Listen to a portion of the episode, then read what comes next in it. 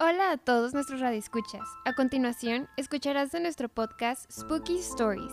Agarra unas botanas y atento a lo que escucharás a continuación, porque el ambiente se va a poner escalofriante. Hola a todos, mi nombre es Luis Torres y estás escuchando Spooky Stories. Permítanme presentar a mis compañeras Karime Ruiz y Yukin. Ellas nos acompañarán en este proyecto de podcast. Permítanme presentar un poco sobre lo que trata Spooky Stories. Aquí escucharás historias escalofriantes, leyendas tradicionales y datos curiosos sobre los mismos. Prepárate para entretener tus oídos.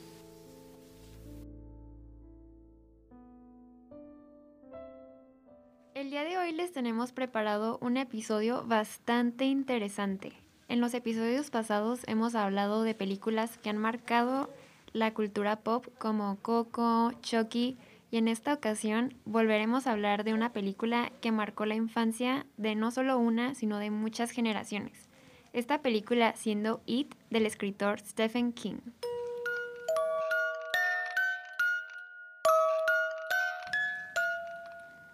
En los años 80 o 90, la verdad no me acuerdo muy bien específicamente en qué década salió la primera película, em, se estrenó pues la película It y la verdad es que yo la vi hace unos años, no recuerdo exactamente cuándo, pero la vi con un DVD y la película es tan larga que está dividida en dos DVDs. Pues la verdad sí fue una experiencia muy interesante ver esta película porque pues como es un poco antigua, no, no se usan tantos efectos especiales, son más bien como técnicas de maquillaje y la verdad que ese sí le da un toque bastante espeluznante a las películas. Y pues bueno, esa fue la película que salió hace varias décadas. Y en el año 2017 volvieron a sacar la, película. Hicieron un remake. También la vi, esta sí la pude ver en el cine. Y la verdad es que pues también fue toda una experiencia. Fue como todo un boom en Estados Unidos y pues en el mundo yo creo que también. Y de hecho la película tuvo fue un super éxito en taquilla, eh, si no me equivoco es la quinta película con mejor taquilla em, clasificada R. Y de película de terror es la película que ha sido como la que ha... Con gran impacto, ¿no? que ha juntado pues mucho dinero en taquilla. Pero eso sí, la película es, este, tiene como un elemento más cómico, no es tan dramático. O sea, obviamente sí es de terror, pero sí tiene como, como que este elemento diferente. O sea, hasta uno de los actores recuerdo que es comediante. Y pues sí es muy, muy interesante como... Está padre hacer la comparación de cómo eran las películas de antes con ahorita, ¿no? Sí, o sea, es como la verdad yo siento que somos afortunados de poder hacer este tipo de comparación con este tipo de películas que se vuelven como una parte súper importante de la cultura pop. ¿Ustedes qué piensan? ¿Han visto estas películas? ¿No las han visto? Yo he visto la de 2017 y lo vi en el cine con mi novio, no me dio miedo, pero si, si piensas en lo que, en cómo está basado en la vida real, más adelante le vamos a platicar acerca de esto, pero sí en que el payaso se vestía en algo eh, eh, de diversión, que los niños les daban risa o todo este personaje que caracteriza este algo de no terror, ¿no? Estaba viendo que ahorita, pues buscando en Google payaso, eh, ya aparecen cosas, todo lo contrario de, de, niñez, de infancia, de diversión, ahorita aparece cosas de terror. Y pues esto fue gracias al impacto de la película de It. Y por lo general, pues todos los, todo lo, lo recordamos con el globo rojo y el niño que desapareció, el primer víctima que desapareció con este traje amarillo que lo que lo agarró de la alcantarilla, pero ¿por qué niños? ¿No? Eso también me, este, me, me pongo a pensar por qué nomás los niños. Sí, está muy muy oscuro y por ejemplo un elemento un elemento, perdón, que es muy importante dentro de esta historia es que, por ejemplo, pues el libro es un libro de, de suspenso psicológico y terror psicológico. Y un elemento que me parece muy importante de esta historia es que el mismo pueblo estaba como involucrado en, en, este suceso del payaso que aparece cada 27 años. Y era como una ignorancia de parte del, Que no hacía nada. Ajá, que no se hacía nada al respecto, no se hablaba sobre eso. Y siento que eso también es como un elemento de terror un poco más realista porque... Nomás estaban esperando a que pasara o cuando pasara. Sí, se me no hace... y todos los niños, me acuerdo en la película de la escena de que había una feria, ¿no? y que no les preocupaba a los padres que iban y... y sí, ¿Solos? ¿no? Ah, no, o sea, con los, con los niños, pero sí sabían que cada 27 años iba a pasar lo del, lo del payaso porque no se prevenían y, y se guardaban en, no salían a, con el peligro de que sus hijos le iban a pasar algo, ¿no? Claro, sí, las creencias de las personas y la falta de conocimiento sobre todo lo que está sucediendo y la falta de conocimiento sobre todo de las mentes criminales que aterrorizan a las personas y que no estamos conscientes de que están por ahí entre la sociedad, bien difuminados y pasando desapercibidos como incógnitos y en este caso disfrazados pues precisamente de algo que atrae a los niños por su colorido, por sus sonrisas, por sus atractivos disfraces y es en esto que los payasos aprovechan esta capacidad de atracción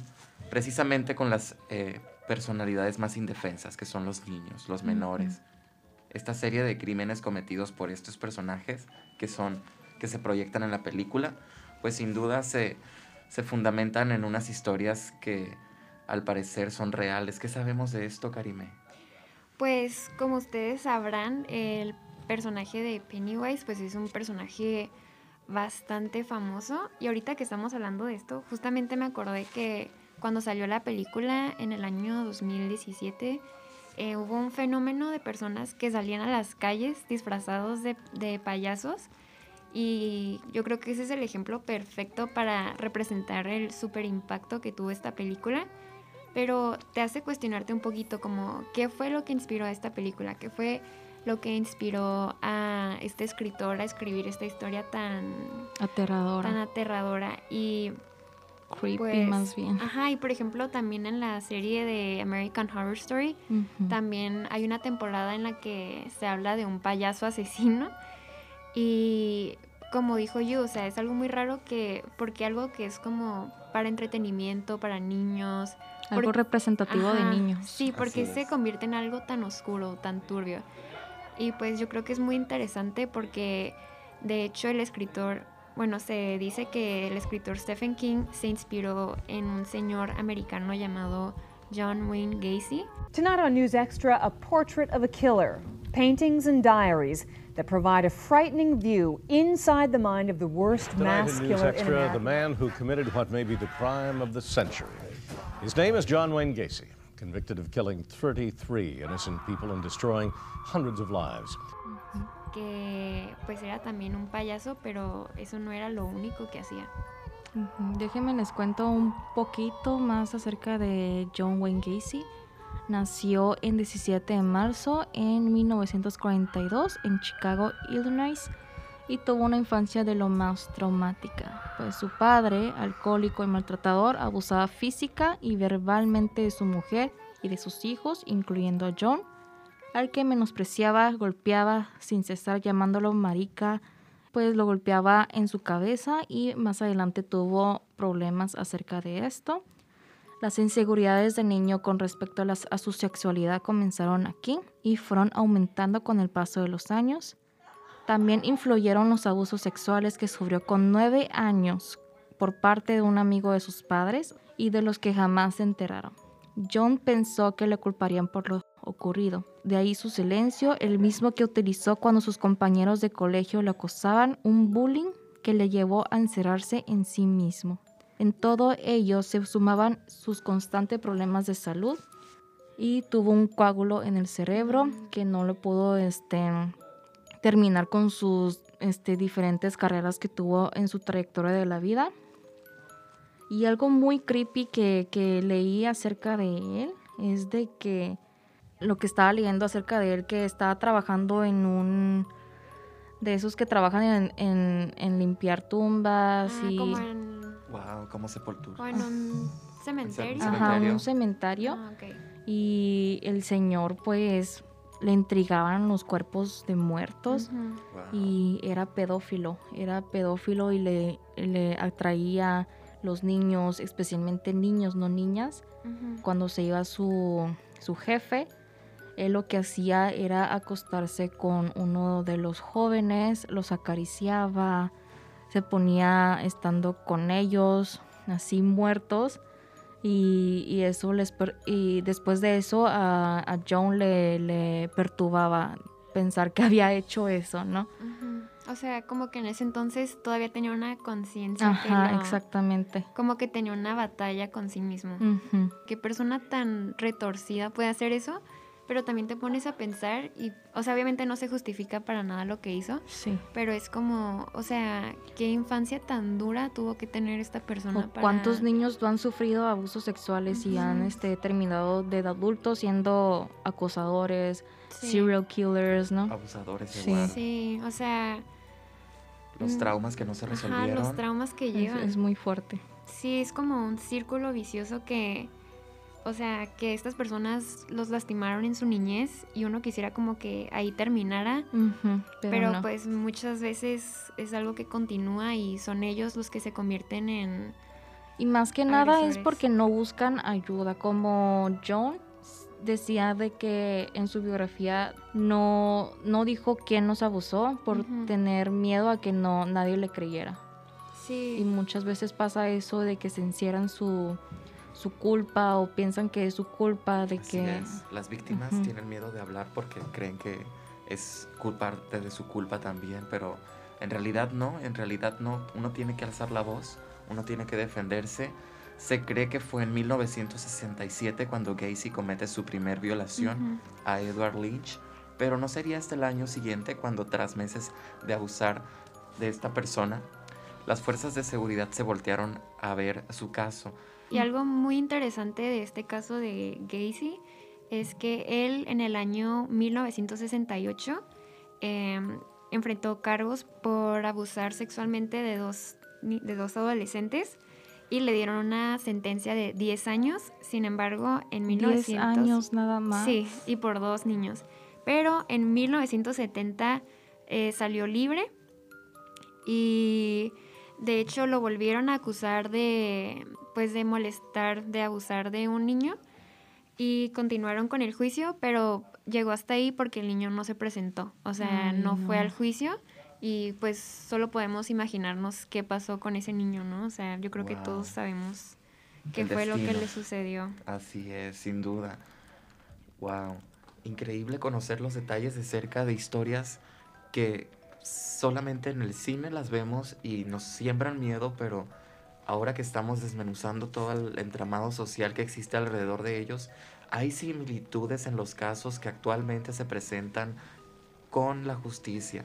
La víctima nunca es escuchada, la víctima no se presenta a veces por temor a las represalias por parte del agresor y esto sin duda es importante que se platique y que se genere conversación alrededor de ello porque marca una diferencia en la relación que la sociedad tiene con estos crímenes. Necesitamos poner el dedo encima de la herida para que se sepa que este tipo de agresores pueden cometer estos crímenes. Personalmente, eh, me recuerda, Karime, a estas situaciones en las que muchas personas se disfrazaban de este payaso. En la ciudad donde yo vivía se prohibió que en Ujú. Halloween las personas se utilizaran este disfraz porque se tenía el miedo de que fuera a ocurrir algo similar. Y o sea, Exacto. siempre es eh, muy interesante ver este tipo de situaciones, igual que con las eh, protestas eh, sociales y los tiroteos que se presentan. Sí, claro que sí. Así es, a raíz de una película, Ujú. cómo un personaje puede, puede desarrollar tanto un, un carácter social entre la cultura, entre la sociedad, hasta volverse un arma, un peligro para la misma. Esto creo que es muy, muy interesante y es importante que se mencione también la cantidad de víctimas que, que se presentó con este, con este personaje. Sí, y es que este John Wayne Gacy era miembro de un club de, de payasos, perdón, que se llama Jolly Joker. Y él, o sea, pues es una persona que se puede decir que salió adelante porque le empezó a ir bien en su trabajo y empezó a sobresalir. Entonces era como una especie de personaje dentro del pueblo donde él vivía. Y o sea, esto de ser payaso al parecer era algo que le apasionaba ya que formaba parte de este club de payasos. Y él iba a fiestas de niños, iba a eventos de caridad disfrazado de payaso, su nombre era Pogo. Y pues es algo muy, pues muy macabro porque o sea, él, por ejemplo, iba a eventos de caridad a ayudar, iba de entretenimiento, a fiestas de niños, y es como, como una persona que muestra interés por temas sociales, o sea, en realidad es un asesino en serio, o sea, como que te, ajá, o sea, te deja con una sensación de miedo, de desconfianza. Esto me parece como algo muy, pues muy turbio, muy oscuro, la verdad. Sí, además, ¿cuántas veces la, la el enemigo no lo tenemos súper cerca. Y cómo con tanta facilidad podía seleccionar a sus víctimas, a los más indefensos, a los vulnerables, al niño solo. Sí, exacto. Él sabía exactamente, era muy inteligente y sabía exactamente cómo atacarlo. Sí, y por ejemplo, pues él estaba en una posición privilegiada porque creo que tenía sus, em, sus negocios. Entonces muchas veces él atraía a sus víctimas prometiéndoles trabajo, prometiéndoles una oportunidad en la vida y sus víctimas eran siempre jóvenes, o sea, hombres jóvenes. Y pues es una lástima porque estas personas buscaban salir adelante, buscaban apoyar a sus familias y pues terminaban en situaciones muy muy feas. Algo que les quería mencionar es que este es un dato pues muy perturbador, es que él a veces llevaba a sus víctimas a su casa y él les decía de que, ay, te quiero enseñar un truco de magia, mira, ponte, déjame, pongo estas, estas esposas y como que luego se las quitaba, pero como que nunca les ponía el seguro o algo así. Entonces le decía de que, ay, ahora tú, ahora tú póntelas. Y pues las personas, los muchachos inocentemente se las ponían y pues ya no se las volvía a quitar. O sea, eran muy inocentes, eran muy ingenuos. Qué tragedia que esta persona se aprovechó de su posición de poder para, para abusar de estas personas para cometer crímenes. Y más que John se aprovechaba de los adolescentes porque son es una etapa cuando estás buscando alcohol, drogas y eh, apoyo. ajá. Sí. Y pues dice acerca de la primera víctima de John fue de un adolescente que se llama Donald Burgess de 15 años que le decía que le iba a poner una película X porno. Y pues aquí fue su primer ataque, ¿no? De, de Gacy, donde emborrachó a Donald, puso la cinta pornográfica y le presionó para que le practicase sexo oral. Ay, no, qué horrible. Sí. Es como algo súper, súper oscuro, o sea, súper, pues muy perturbador, la verdad. Y se dice que tuvo aproximadamente 33 víctimas o sea, son muchísimas. Y yo me imagino que incluso pueden haber más, personas que, que, no dijeron. Claro, el miedo es el miedo a denunciar. Sí, o sea, es, es algo muy, muy fuerte, la verdad. Y. Ay, qué horrible. Y muchas de ellas las enterraba en su propia casa, oh, en su propio patio las enterraba. O sea, es algo. Perturbador. Sí, bastante perturbador. Y yo creo que, por ejemplo, este escritor, como mencionaba Stephen King, al momento de crear estos personajes, yo creo que la realidad supera la ficción porque, o sea, esto es una persona que fue capaz de hacer tanto daño. Y tú ves fotos de él, imágenes de él, y parece una persona normal. o sea, parece un señor con hijos. Tenía su familia, o sea. Y eso es lo más perturbador que tuvo dos esposas. Ajá, o sea. Tuvo también hijos. Difícil de creer, exacto. o sea, y es que tú escuchas todo lo que hizo y te imaginas, no, esta debe ser una persona horrible, o sea, se le ha de notar. Pero ves las imágenes y dices, no, o sea, lo ves como una persona normal. Tenía un perfil muy, muy normal, exacto, aparentemente. O sea, era un hombre exitoso, un hombre de familia, como dije, se interesaba por temas sociales, pero pues mm, no, no tengo ni palabras para, para decir lo que... Para describir el monstruo que este tipo es. Sí, exactamente. Y todo utilizando la máscara y un disfraz de un tierno y adorable payaso. Sí, exactamente. Y algo que quería mencionar también es que pues a él, como obviamente tuvo muchísimas víctimas, se le dio la pena de muerte en Estados Unidos. Y creo que aún en la actualidad en algunos estados sigue siendo permitida la pena de muerte. Y Creo que en Texas, ¿no? Ajá. Sí, y fue ejecutado el 10 de mayo de 1994. Ujú. Y les quería preguntar también ustedes qué piensan acerca de la pena de muerte. ¿Creen que debería existir o creen que ya debería de quedarse en el pasado? Mm, yo pienso como está Estados Unidos se me hace bien, en algunos estados está permitido, en algunos no. Pero sí es que te pones a pensar que hay muchos este abusadores que han matado sin y les da como John apenas estaba leyendo de Casey que de que secuestró a un niño de 16 años que se llama Timothy McCoy Ajá. y pues pensando que este niño iba a apuñalar con un cuchillo a Casey, Ajá. pues Gacy pues lo que hizo fue matarlo primero y dicen que tuvo un orgasmo. No, qué O sea, horror. este tipo de personas sí yo creo que merece tener esa pena de muerte. Hay muchísimas personas más. Mucha gente dice, no, no puede ser que nomás le hayan dado que 20, 40 años de sentencia cuando tiene que tener su vida encerrado. Te pones a pensar de que en la cárcel también vas a tener una vida, te van a dar todo, te van a dar comida. Así te van a dar dónde dormir y a veces no es justo que la gente como esas personas no merecen ni la mínima respeto. Fue un mismo patrón de, eh, de, de crimen y el agresor nunca, después de estos 10 años de prisión y tras su separación, no mostró como una actitud de quererse reintegrar O a la empatía, sociedad. ninguna Exacto. empatía. Y entonces yo creo que Siguió y peor. que la verdad es un problema que tuvo mentalmente, que no se atendió. Y si no se puede eh, mantener en aislamiento a esta persona, porque claramente es un peligro para la sociedad, Exacto. sí debería de, de, pues, de tomar una decisión que en este caso sí es mm, irreversible, pero que va a garantizar que no se sigan cometiendo este tipo de crímenes.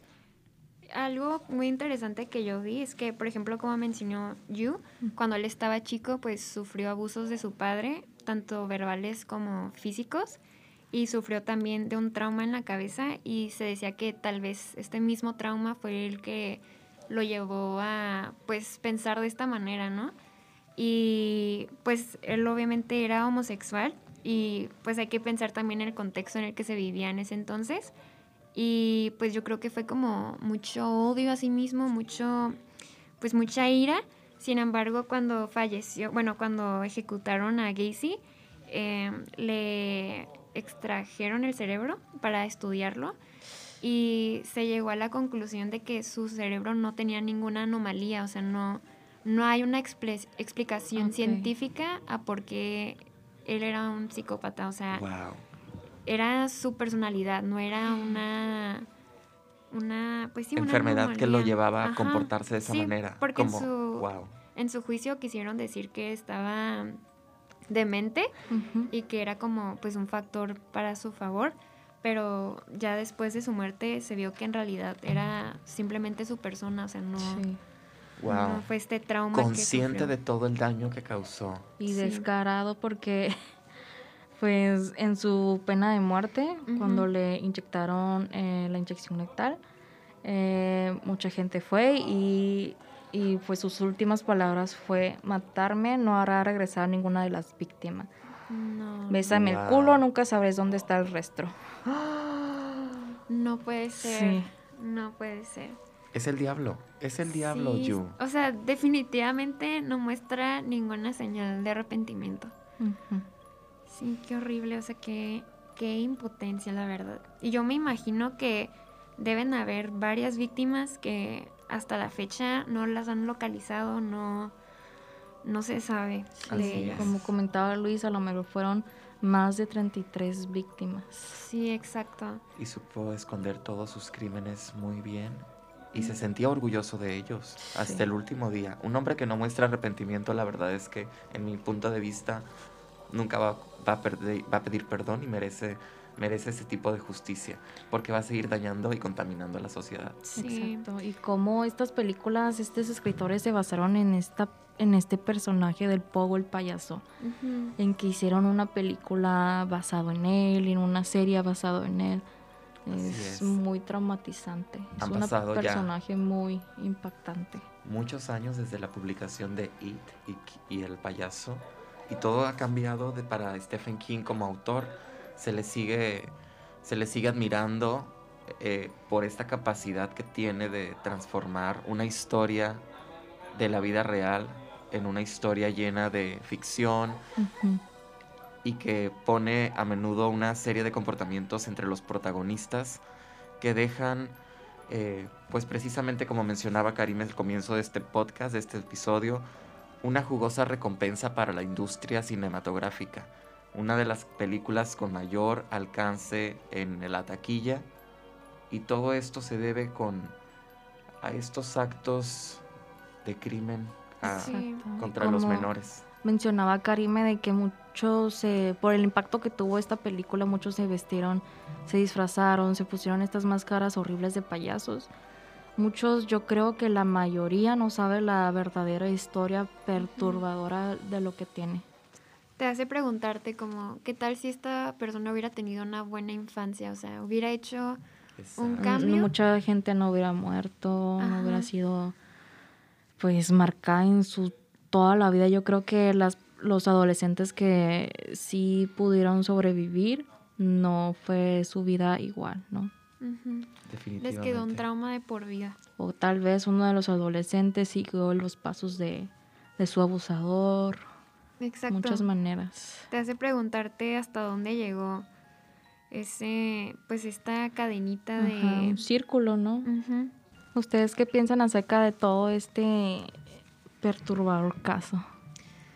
Pues a mí la verdad, yo cuando vi las películas por primera vez, yo no me imaginaba que pues esta era la historia detrás de ello. Y ahora que lo sé, la verdad me parece aún más espeluznante, me parece como algo muy muy feo. Pero creo que es importante a veces saber el trasfondo de las cosas. O sea, al saber y escuchar toda esta historia, me hace preguntarme como, ¿qué más realidad hay detrás de todos los medios que consumimos en el día a día? ¿Qué tal, qué tan real son las historias? O sea, ¿cuáles son las historias verdaderas, las personas verdaderas detrás de cada película, de cada personaje? Así es, coincido sobre todo contigo y más, imaginando la cantidad de millones de dólares que estos proyectos generan y cómo las víctimas tienen que sufrir y lidiar con el sentimiento de pérdida para toda la vida de sus seres queridos, de personas indefensas. Yo creo que no hay una remuneración económica justa y que sea lo suficiente para resolver todo ese trauma y eh, pues recuperar un poco de la pérdida que sufriste pero alguien tiene que preocuparse por las víctimas y en este caso la sociedad debería de levantar la voz, pero como dicen, no, te to- no sabes lo que se siente hasta que te toca y hasta que las desgracias como estas ocurren. Sí, exactamente. Y más que nada es muy importante reconocer qué es lo que te ha pasado o reconocer a las víctimas, reconocer al, al abusador. Pedir Porque, ayuda. ajá, exactamente, porque muchas personas no, no acuden a una ayuda en específico. Y eso es lo que hace crecer más su culpabilidad, más de sentirse inseguros consigo mismos, no poder reenvolverse con la sociedad bien como era antes. Y pese a que el cerebro de, esta, de este agresor fue estudiado y no se encontró ningún tipo de problema o anomalía, sí podemos pensar que existen situaciones en las que hay fuerzas sobrenaturales, fuerzas mayores a las tuyas que te orillan a comportarte de cierta manera y después no te reconoces ni tú mismo. Entonces yo creo que hay que prestar atención a lo que nuestro cuerpo nos dice, a lo que nuestra mente nos dice y ser fieles sobre todo a nuestro corazón, ser personas que confiemos en nuestros, en nuestros valores, tener una, una cultura sólida que, que, se, que sea en, en valores firmes y con eso vamos a aprender un poco más a sobrellevar eh, todo este tipo de situaciones y experiencias a las que nos enfrentamos. Que a hoy estamos evaluando en una serie y en una película. Con esto cerramos la sesión de hoy. Esperemos que hayan disfrutado de este tercer capítulo de su podcast Spooky Stories. Mi nombre es Luis Torres. Mi nombre es Yukin. Y yo soy Karime Ruiz. Te agradecemos por formar parte de esta serie y te invitamos a que continúes suscrito a nuestros canales para mantenerte actualizado de las últimas noticias.